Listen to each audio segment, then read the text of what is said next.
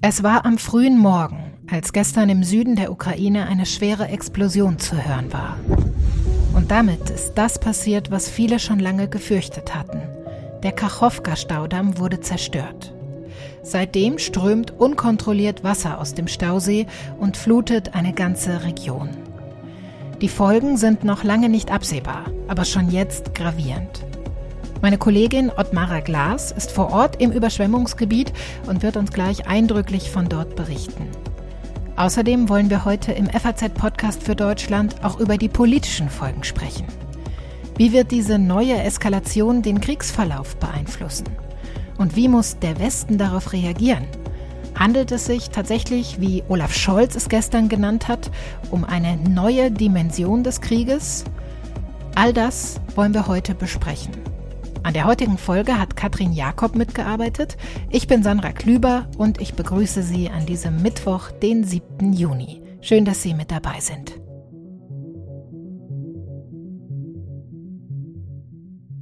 Meine Kollegin Ottmara Glas ist Politikredakteurin hier bei der FAZ und am Wochenende in die Ukraine gereist, um von dort für uns zu berichten.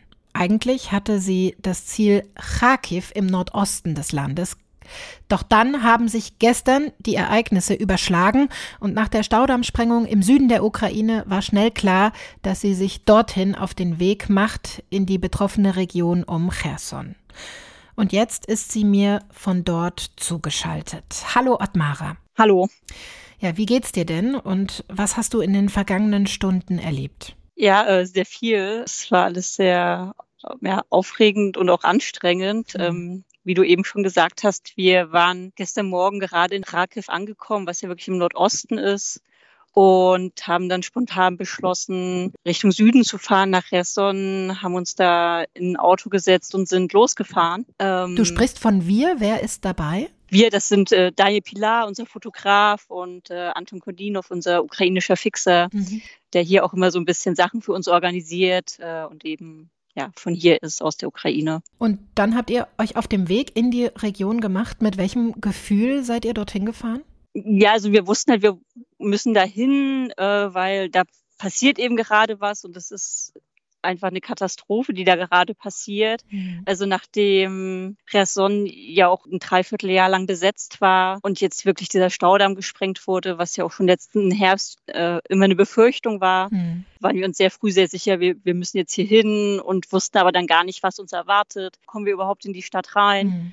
Aber Anton hatte uns schon einfach mal vorläufig Hotelzimmer gebucht und dann hat auch alles geklappt. Wir sind durch alle Checkpoints gekommen. Und wo seid ihr jetzt gerade genau? Wir sind immer noch in Cherson, eben so an der Wasserkante. Mhm. Es ist ungefähr, ich habe das vorhin mal auf Google Maps nachgeschaut, so 400, 500 Meter vom eigentlichen Flusslauf steht halt jetzt hier das Wasser. Wir sind eben jetzt hier an der Wasserkante und schauen zu wie Rettungsfahrzeuge ausrücken, so Wasserfahrzeuge, ständig Boote ankommen, wieder rausgehen und die eben dann Leute bringen, die eben es nicht rechtzeitig geschafft haben, jetzt äh, der Flut zu entkommen. Wie ist denn die Lage genau vor Ort? Kannst du uns das mal kurz beschreiben? Also sind sehr viele, also Leute und Rettungskräfte vor allem hier, äh, auch sehr viele Freiwillige aus allen möglichen Städten. Also wir sind auch mit einer freiwilligen Brigade aus Dnipro unterwegs. Und die hatten dann hier so ein kleines Gummiboot sich organisiert und sind dann eben damit dann los, haben sich dann eben Adressen besorgt, wo sie hin müssen, die Nummern geteilt, an die sich Leute wenden können. Und immer wenn sie dann eine Adresse hatten, sind die eben mit ihrem Schlauchboot los und haben dann die Leute geholt.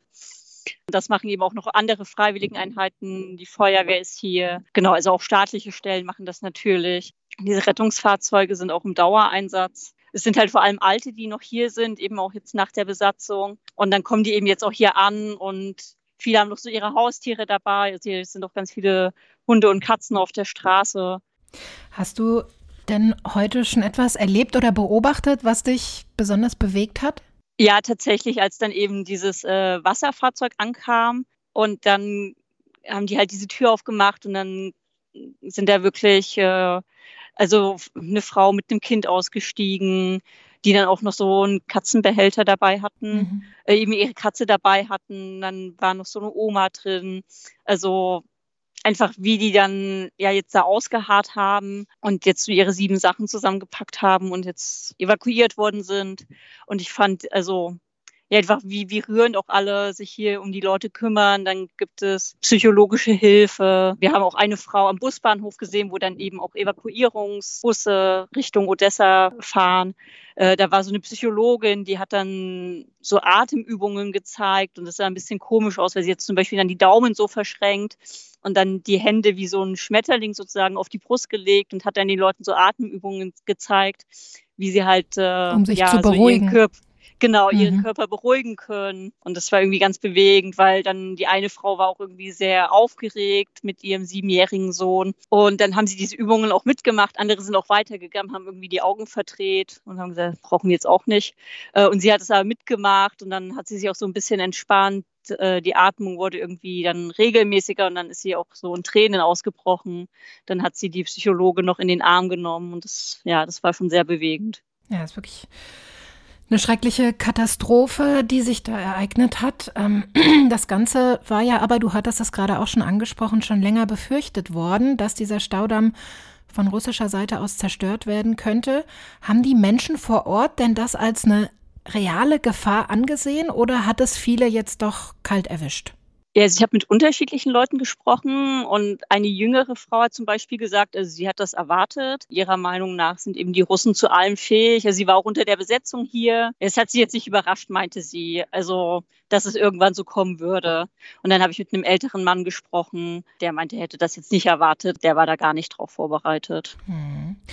Wir müssen, glaube ich, auch noch mal kurz über die Dimensionen dieses ähm, Stausees sprechen, ähm, der ja mhm. gerade unkontrolliert ausfließt nach der Zerstörung des Damms.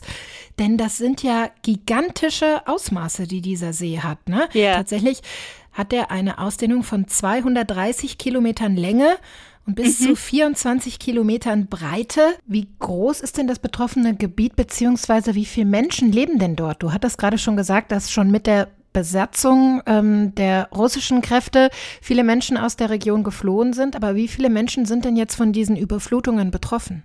Also was ich jetzt so immer gehört hatte, war, dass es sich um 80 äh, Ortschaften handelt. Mhm. Also links und rechts auf beiden Seiten. Was auch so, Raison ist ja jetzt mittlerweile wieder unter ukrainischer Kontrolle und auf der anderen Seite sind aber eben noch die russischen Besatzer. Und insgesamt sind das so um die 80 Ortschaften. Und ich hatte jetzt immer so von so um die 40.000 Leute gelesen, mhm. die jetzt da direkt betroffen sind. Und jetzt hier in Cherson konnte man mir aber auch gar nicht mehr so genau sagen, wie viele Leute jetzt eigentlich hier sind. Also jemand meinte, jetzt sind vielleicht noch so vielleicht 10.000, 15.000 Menschen in der Stadt, aber so richtig genau kann es keiner sagen. Heute ist jedenfalls auch der ukrainische Innenminister Ihor Klimenko ähm, in die Region gekommen und du hattest vorhin auch Gelegenheit, kurz mit ihm zu sprechen. Hören wir doch mal eben rein. Zuerst müssen wir die Menschen evakuieren, aber gleichzeitig bereiten wir uns darauf vor, die Folgen dieser Katastrophe zu beseitigen. Alles hängt davon ab, wie lange es dauert und was unter Wasser bleibt. Das heißt, jetzt ist Sommer. Wissen Sie, die Temperatur beträgt 30 Grad und wir müssen eine Umweltkatastrophe verhindern, auch wenn sie bereits passiert ist. Wir verstehen dies aufgrund der Tatsache, dass eine große Menge Maschinenöl in den Fluss Dnipro gelangt ist und sich in Richtung der Mündung und des Schwarzen Meeres bewegt.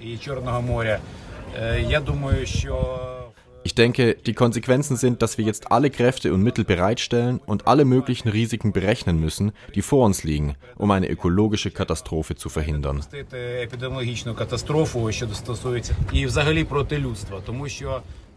Denn wenn Abfälle wie diese Chemikalien das Schwarze Meer erreichen, wäre das eine Katastrophe nicht nur für die Ukraine, sondern für das gesamte Schwarzmeerbecken. Er spricht also von einer ökologischen Katastrophe. Wie gravierend diese Folgen am Ende aber dann tatsächlich in ihrer Fülle sein werden, das ist wahrscheinlich ganz schwer abzuschätzen im Moment, oder? Genau, also es ist jetzt nicht sehr, also für südukrainische Verhältnisse ist es jetzt nicht super warm gerade, es sind vielleicht so 25, 30 Grad, aber die Sonne knallt halt auch und klar, wenn da halt jetzt alles feucht ist und auch verschlammt, dass, dass jetzt irgendwelche Krankheiten ausbrechen, ja, dann versuchen sie halt jetzt momentan irgendwie alles, um das ja zu verhindern. Mhm. Und ansonsten, was halt hier für die Leute auch noch sehr, sehr schlimm ist, dass Friedhöfe überschwemmt worden sind. Also das heißt, dass eben jetzt vielleicht auch wieder hier Leichen durchs Wasser treiben und dann vielleicht auch sogar noch mal weitergedacht eben wieder Krankheiten noch und Bakterien eben in das Wasser kommen. Und das ja wie gesagt das fließt eben jetzt alles ins Schwarze Meer und ja das was, das dann am Ende bedeutet auch in welchen Mengen das passiert. Wie gesagt es kommt ja eben auch noch immer Wasser nach. Das, mhm. das kann man tatsächlich wirklich nicht einschätzen momentan.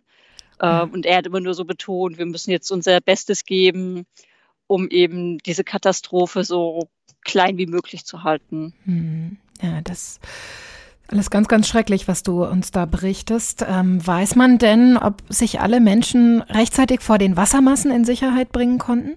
Also so wie es momentan zumindest auf ukrainischer Seite aussieht, also wirkt es so. Ich hatte jetzt bis heute Morgen noch nichts von Todesfällen gehört oder Ertrunkenen. Und auf der russisch besetzten Seite weiß man aber auch gar nicht so richtig, was passiert. Es wurden Zwangsevakuierungen gestern angekündigt. Was das jetzt endlich heißt und was da passiert ist, weiß man nicht, ist einfach unklar. Und hinzu kommt ja auch noch, dass einfach hier auch die Stadt weiter beschossen wird. Also man hört auch so einmal in der halben Stunde auch so dumpfe Geräusche, Krollen, irgendwas explodiert. Und man weiß aber auch nicht, was ist das jetzt gerade? Äh, ist da jetzt irgendwas abgefeuert worden auf der anderen Seite auf die Stadt oder ist das jetzt sogar schon das, was dann abgeschossen wurde? Also das kommt ja auch noch dazu, dass eben einfach dieser Beschuss weitergeht. Und das macht auch die Rettungsaktion vor allem in den Dörfern flussabwärts wohl auch schwieriger, was wir jetzt gehört haben, weil wir auch erst überlegt hatten, ob wir da vielleicht mal mitfahren können in so ein Dorf. Und dann wurde uns aber auch schon gesagt, dass da eben auf der anderen Seite aber auch immer noch die Scharfschützen stehen und lauern. Also das scheint irgendwie auch weiterzugehen, halt der mhm. Krieg. Mhm. Russland und die Ukraine, die geben sich ja im Moment gegenseitig die Schuld an der Sprengung des Staudamms. Wie denken denn die Menschen vor Ort darüber, mit denen du gesprochen hast? Für die ist das wahrscheinlich ein klarer Fall, wer dafür verantwortlich ist, oder? Ja, also ich habe es ja gerade auch schon angedeutet. Also jetzt eigentlich alle, mit denen ich gesprochen habe, äh, für die ist klar, das waren die Russen und ja, da gibt es gar nichts zu diskutieren. Vielen Dank, Ottmara, für diesen ja eindrücklichen Einblick, den du uns hier geben konntest. Alles Gute für dich. Wie lange wirst du noch vor Ort bleiben? Ja, wir schauen jetzt mal, was sich noch so ergibt. Äh, ansonsten wollt, nach dem ursprünglichen Plan wollten wir bis Sonntag in der Ukraine sein. Hm, passt auf jeden Fall gut auf euch auf. Ich werde mal Texte von dir in den Shownotes verlinken. Die sind nämlich sehr, sehr lesenswert und wir sind gespannt, ja, was ihr noch zu berichten haben werdet. Vielen Dank dir. Ja, danke euch. Die Zerstörung des Kachowka-Staudamms, die hat weltweit für Bestürzung gesorgt. Und auch Bundeskanzler Olaf Scholz hat die Sprengung verurteilt. Auch wenn sie nicht völlig überraschend kam, wie er sagt. Und das ist ja auch etwas, das sich einreiht in viele, viele der Verbrechen, die wir in der Ukraine gesehen haben, die von russischen Soldaten ausgegangen sind. Und deshalb ist das etwas, das eine neue Dimension hat, aber zu dem der Art und Weise passt, wie Putin diesen Krieg führt. Es reiht sich ein in eine ganze Reihe russischer Verbrechen und ist doch eine neue Dimension des Krieges. Das sagt Kanzler Scholz. Wie ist das einzuschätzen? Und welche Folgen hat die Sprengung für den Kriegsverlauf und die Haltung des Westens? Darüber spreche ich jetzt mit Reinhard Feser aus unserer Politikredaktion. Er beschäftigt sich intensiv mit osteuropäischen Themen und beobachtet und analysiert für uns seit Kriegsbeginn auch alle Entwicklungen in der Ukraine. Hallo, Herr Feser. Hallo, Frau Klüber. Ja, wir hatten es auch gerade schon im Gespräch mit Ottmarer Glas davon, dass ja schon länger befürchtet worden war, dass der Staudamm zerstört werden könnte. Spätestens seit vergangenem Herbst, als ja tatsächlich auch russische Truppen zumindest die Straße und eine Brücke am Staudamm zerstört haben. Was meinen Sie, wieso er jetzt dann tatsächlich gerade jetzt zerstört wurde? Die wahrscheinlichste ähm, Version ist, dass es einfach darum ging, ähm, die erwartete oder vielleicht auch schon begonnene, das wissen wir ja nicht so genau, Gegenoffensive der Ukraine zu erschweren. Denn dadurch, dass jetzt große Gebiete südlich des Dnipro erstmal zu einer Sumpflandschaft geworden sind, wird es natürlich für die ukrainischen Streitkräfte schwieriger, dort vorzurücken, falls es ihnen überhaupt gelingen sollte, den Fluss zu überqueren. Also es ist praktisch ein zusätzliches natürliches Hindernis für die ukrainischen Truppen entstanden.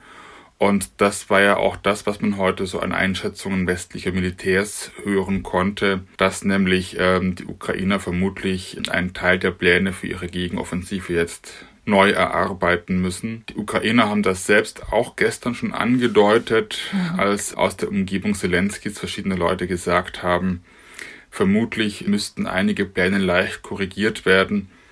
Allerdings haben die Ukrainer das auch gleich mit dem Nachsatz versehen, nichts werde sie aufhalten und es sei vollkommen normal, wenn man im Krieg Pläne korrigieren müsse. Welche militärische Bedeutung hat dieser Staudamm denn aber über das Ausbremsen einer möglichen Gegenoffensive noch? Die militärische Bedeutung des, des Staudamms an sich, ähm, er war natürlich auch wenn die Brücke, also die Straßenfläche auf dem Staudamm und, und die Bahnstrecke auf dem Staudamm schon seit letztem Herbst zerstört waren, eben trotzdem sowas wie eine letzte Brücke über den Dnipro, mhm. der im Unterlauf sehr, sehr breit ist. Das ist tatsächlich dann ähm, eine weitere Behinderung, aber ich glaube vor allem stellt das die ukrainischen Behörden jetzt auf vor ganz neue Herausforderungen, denn man muss mal schauen, welche Auswirkungen das hat, die weit über das hinaus, über das unmittelbar von der Überschwemmung betroffene Gebiet hinausreichen. Mhm. Viele Ortschaften am Stausee, der durch dies, diesen Staudamm entstanden war, haben ihre Wasserversorgung aus dem Stausee bezogen. Das heißt, dort bleiben ganze Ortschaften jetzt ohne Wasserversorgung voraussichtlich. Und das zieht sich rein bis ins Gebiet Dnipro, wo heute auch die ähm, örtlichen Behörden die Bevölkerung aufgefordert haben, Wasser zu sparen. Mhm. Die Evakuierungen der Bevölkerung fordert natürlich Kräfte auf ukrainischer Seite. In weiten Teilen ähm, wird es Probleme mit der Stromversorgung geben.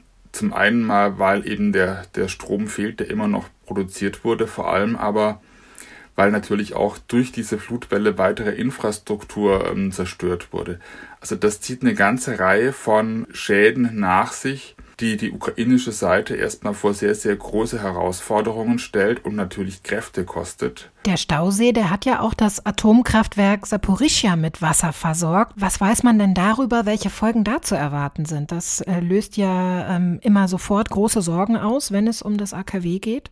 Ja, allerdings sagt die internationale Atomenergiebehörde IAEA e da, dass die Wasservorräte noch ausreichend seien fürs Erste und auch die ukrainischen Atombehörden sagen, dass das tatsächlich es dort, dort auch sozusagen B-Pläne gibt, die man das weiter kühlen kann, da das AKB derzeit ja ohnehin keinen Strom produziert, sondern praktisch nur im stillgelegten Betrieb mhm. gekühlt werden muss scheint das, wenn man den Fachleuten glaubt, im Moment kein allzu großes Problem zu sein. Allerdings mm, wird es auch da so sein, dass natürlich das ohnehin bestehende Risiko nochmal gestiegen ist. Hm. Sie haben gerade schon gesagt, dass es auf jeden Fall diese Sprengung und die daraus folgenden Überflutungen die Ukraine und Kräfte in der Ukraine noch beschäftigen und lange binden werden. Welchen Einfluss hat das denn tatsächlich auf das Kriegsgeschehen der kommenden Wochen und Monate? Ich glaube, das kann man im Moment ganz, ganz schwer sagen, denn wir wissen ja gar nicht genau, wo der Hauptstoß der ukrainischen Gegenoffensive stattfinden soll. Mhm. Die Ukraine, die macht natürlich Russland für den, für den Angriff verantwortlich. Russland äh, macht im Gegensatz dazu die Ukraine verantwortlich. Es liegt ja auf der Hand, welchen Beweggrund Russland haben könnte, diesen Staudamm zu sprengen. Aber was könnte denn ein möglicher Beweggrund der Ukrainer gewesen sein? Da hat ja ähm, Russland ins Spiel gebracht, dass damit auch die Wasserversorgung der ähm, Halbinsel Krim abgeschnitten werden könnte. Also das ist Tatsache, dass für die Krim dadurch ein, ein Problem entsteht. Denn aus diesem Stausee wurde ein Kanal gespeist, über den ein großer Teil der Trinkwasserversorgung der Krim stattfindet. Das war für die Krim schon ein Problem ab 2000, Ende 2014, Anfang 2015, als die Ukrainer damals ähm, nach der Annexion der Krim diesen Kanal einfach gesperrt haben, sodass es tatsächlich in Teilen der Krim ähm, zu Problemen mit der Wasserversorgung kam. Und das war auch eine der ersten Aktionen der ähm, Besatzer, nachdem sie den Stausee, den Staudamm unter ihre Kontrolle gebracht hatten, Anfang vorigen Jahres, dass sie diesen Kanal wieder eröffnet haben. Also das heißt, da ist jetzt tatsächlich auch mit großen Problemen äh, mit der Wasserversorgung zu rechnen. Ja. Gehen wir mal von der wahrscheinlichsten Lösung aus, dass die Russen diesen Damm gesprengt haben. Wie sehr muss denn Putin mit dem Rücken zur Wand stehen, dass er ja damit sich ja letztlich massivst selbst schadet und das einfach in Kauf nimmt? Also jetzt bezogen auf die Krim, ich glaube, da sieht man einfach einen Grundzug dieses Vorgehens, dieses Regimes, dem die eigenen Soldaten, die eigene Bevölkerung nicht wirklich wichtig sind. Das ist eine Größe, die ähm, in, in, de, in, deren Berechnungen keine wichtige Rolle spielt. Man konnte das ja auch in, in Bachmut sehen. Daran, wie da wirklich zu tausenden Männer an die Front geworfen wurden mhm. und eigentlich absehbar war, dass sie da umkommen werden. Mhm. Also in, insofern, ich glaube, so sehr schadet er sich da aus seiner Sicht gar nicht. Ich glaube aber, es ist ein anderes. Also wenn es denn so war, wird es etwas anderes zeigen, nämlich dass tatsächlich Russland nicht damit rechnet, dass es in der Ukraine irgendwie auf einen grünen Zweig kommt. Mhm. Denn würde, würde der, der Kreml wirklich damit rechnen, dass er dieses Gebiet langfristig kontrollieren kann und, und wirtschaftlich entwickeln kann und muss, dann würde er, glaube ich, keine solchen massiven Schäden anrichten. Und das spricht auch gegen alle Vermutungen, dass die Ukraine dahinter stecken könnte. Mhm. Denn warum sollten Ukrainer das eigene Land zerstören, das sie gerade befreien wollen? Zumal tatsächlich ja es in der Ukraine auch so ist, dass, dass die Behörden ständig unter dem Druck stehen, beweisen zu müssen, dass sie sich um das Schicksal der Zivilbevölkerung kümmern. Plus, auch unter den Umständen des Kriegs gibt es in der Ukraine eine freie Presse und wären es wirklich die Ukrainer gewesen, würde das unter vielleicht nicht sofort, aber doch in absehbarer Zukunft rauskommen und hätte also unabsehbare innere Folgen. Deswegen halte ich das für extrem unwahrscheinlich, dass die Ukrainer das waren. Mhm. Und die Einstellung dieses russischen Regimes zu Zivilisten und einzelnen Menschen kann man ja auch daran sehen, dass an diesen ganzen Berichten aus dem russisch besetzten Teil südlich des Dnipro wo aus Ortschaften wie Alieschki, die fast ganz unter Wasser stehen, ähm, berichtet wird, dass dort die Menschen auf den Dächern äh, übernachtet haben und es keine ernsthaften Bemühungen gab, sie zu evakuieren. Dass im Gegenteil sogar ähm, an, an, Checkpoints und, und so ähm, Fluchtbewegungen verhindert wurden. Hm. Ja, Sie halten es also auch für sehr unwahrscheinlich, dass die Ukraine verantwortlich sein könnte für diese Sprengung und von russischer Seite aus ist das ein ganz klares Zeichen, wie geschwächt Russland eigentlich in der Ukraine gerade dasteht, wenn ich Sie mal kurz zusammenfassen darf. Aber lassen Sie uns auch mal auf die Gesamtsituation in der Ukraine schauen. Zahlreichen Frontabschnitten kam es ja jetzt zuletzt zu einer deutlichen Zunahme der Kämpfe. Das hat das britische Verteidigungsministerium unter Berufung auf Geheimdienste mitgeteilt. Russland hat auch offenbar gerade einen Großangriff auf Donetsk abgewehrt, sagen Sie zumindest selbst. Wie schätzen Sie denn das aktuelle Kriegsgeschehen ein? Also es ist tatsächlich so, dass man eine Aktivierung des Kriegsgeschehens beobachten kann. Die russischen Erfolgsmeldungen sind vielleicht nicht ganz so wörtlich zu nehmen. Hm. Da gab es ja auch schon Spott von Kriegsbefürwortern auf russischer Seite in, in verschiedenen Telegram-Kanälen über die Erfolgsmeldungen des Verteidigungsministeriums. Man muss auch sehen, dass dieses, die Lage im Gebiet Belgorod nördlich der russisch-ukrainischen Grenze ähm, ja auch noch nicht beruhigt ist, wo vergangene Woche russische Putin-Gegner offensichtlich mit Unterstützung der Ukraine eingedrungen sind und zumindest zeitweise ähm, einige Ortschaften besetzen konnten. Auch dort scheinen die Kämpfe anzudauern. Also es passiert an einigen Stellen was. Ob das jetzt schon die große Offensive ist, mhm. über die seit Wochen spekuliert wird, weiß ich nicht. Ich habe eher den Eindruck, das wird so laufen, wie wir das auch ähm, im Herbst vorigen Jahres erlebt haben, als der tatsächliche Beginn der Offensive erst hinterher erkennbar war. Mhm. Ja, und vielleicht war ja auch tatsächlich die Sprengung des Staudamms ja eine Art Verzweiflungstat Putins, um diese Großoffensive irgendwie noch ausbremsen zu können. Denn auch in den eigenen Reihen kriegt er ja immer mehr Gegenwind. Der Streit zwischen der Wagner-Gruppe und der russischen Armee, der spitzt sich weiter zu. Auch hier heißt es vom Verteidigungsministerium in London, dass erstmals Wagner-Chef Prigozhin behauptet hat, dass die regulären Streitkräfte in der Ukraine absichtlich seine Einheiten angegriffen hätten. Und Im Gegenzug habe Wagner dann vermutlich einen russischen Offizier gefangen genommen. Also wie sehr schwächt denn dieser interne Konflikt Putin noch zusätzlich? Also er hilft ihm zumindest überhaupt nicht. Mhm. Und man kann das ja noch um eine Dimension erweitern. Parallel gab es auch noch eine, ist noch ein Konflikt entbrannt zwischen Brigoschin und seinen Wagner-Leuten und den Tschetschenen um den tschetschenischen Republikführer Ramsan Kadyrov. Also in diesem Lager selbst gibt es auch noch große Unstimmigkeiten gerade.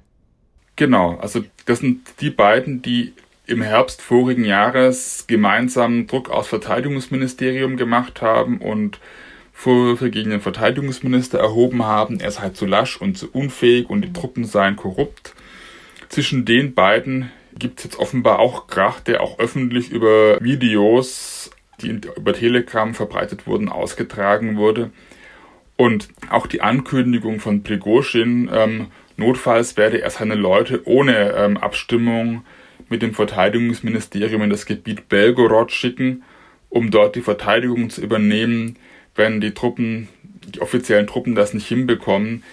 Die zeigen ja auch, dass das tatsächlich, selbst wenn er das nicht machen würde, allein, dass er wagen kann, so eine ähm, Sache anzukündigen oder anzudrohen, zeigt, dass da tatsächlich einen, einen großen Autoritätsverlust der Armeeführung gibt.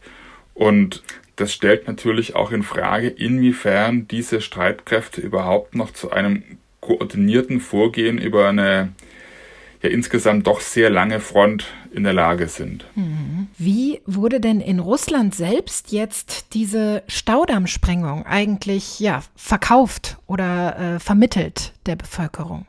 Als Anschlag der ukrainischen Terroristen die nichts anderes im Sinn haben als Zerstörung und auch nichts anderes können. Und allerdings tatsächlich gab es Stimmen auf russischer Seite, die sagen, dass das helfe den russischen Truppen. Mhm. Aber das wurde dann mehr so als Beleg dafür genommen, wie, wie blindwütig zerstörerisch die Ukrainer denn sind. Mhm. Ja, Bundeskanzler Scholz spricht von einer neuen Dimension des Krieges, die da gestern erreicht wurde. Wir haben äh, ihn eingangs auch im O-Ton gehört.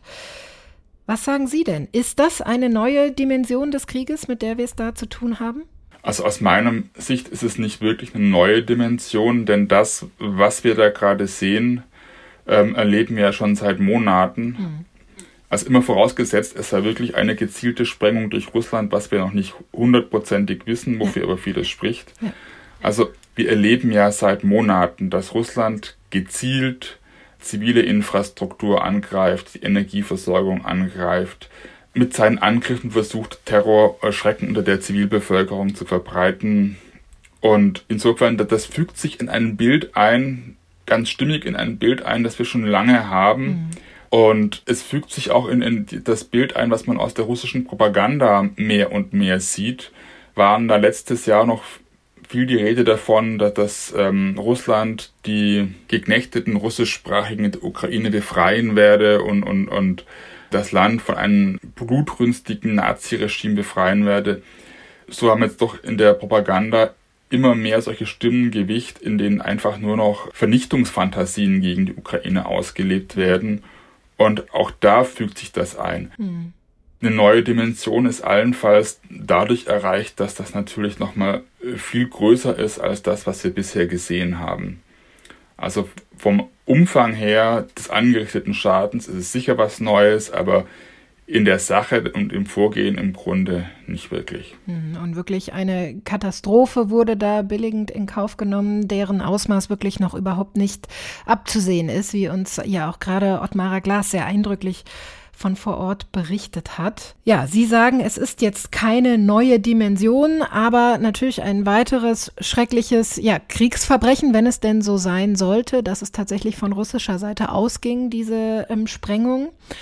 Und auch NATO-Generalsekretär Jens Stoltenberg, der hat gestern die Zerstörung dieses Staudamms scharf verurteilt und als ungeheuerliche Tat bezeichnet. Ich wüsste gerne abschließend von Ihnen, Herr Feser, welche Konsequenzen wird denn der Westen oder die NATO möglicherweise aus diesem Vorfall ziehen oder auch ziehen müssen? Ob er unmittelbar daraus Konsequenzen ziehen wird oder ziehen muss, weiß ich nicht, aber mhm. sicherlich wird, wenn sich das bestätigt, dass es die Russen waren, die diesen Staudamm gesprengt haben, dass die Entschlossenheit noch weiter stärken, der Ukraine beizustehen, dauerhaft beizustehen und vielleicht auch Debatten über die Lieferung weiterer Waffensysteme ähm, in einem Sinn beeinflussen, der für die Ukraine ist. Mhm. Im Juli findet ja der große NATO-Gipfel in Litauen statt und auch da wird sicherlich äh, diese Sprengung, dieser weitere ja, Tabubruch Russlands in der Ukraine Thema sein und vielleicht auch letztlich die Entscheidung über mögliche Sicherheitsgarantien für die Ukraine mitbestimmen und auch vielleicht ja den weiteren Umgang mit Russland prägen. Das alles werde ich morgen besprechen in einer Folge, in der ich mit der ehemaligen führenden NATO-Strategin Stefanie Babst sprechen werde, die uns ähm, hoffentlich wieder spannende Einblicke ins Innenleben der NATO geben wird. Ihnen, Herr Feser, sage ich schon mal vielen, vielen Dank für das spannende Gespräch und für Ihre Einschätzungen. Sehr gerne geschehen. Und auch Ihnen, liebe Hörerinnen und Hörer, sage ich vielen Dank fürs Zuhören. Wir sind am Ende der heutigen Folge angekommen. Machen Sie es gut, bis bald und tschüss.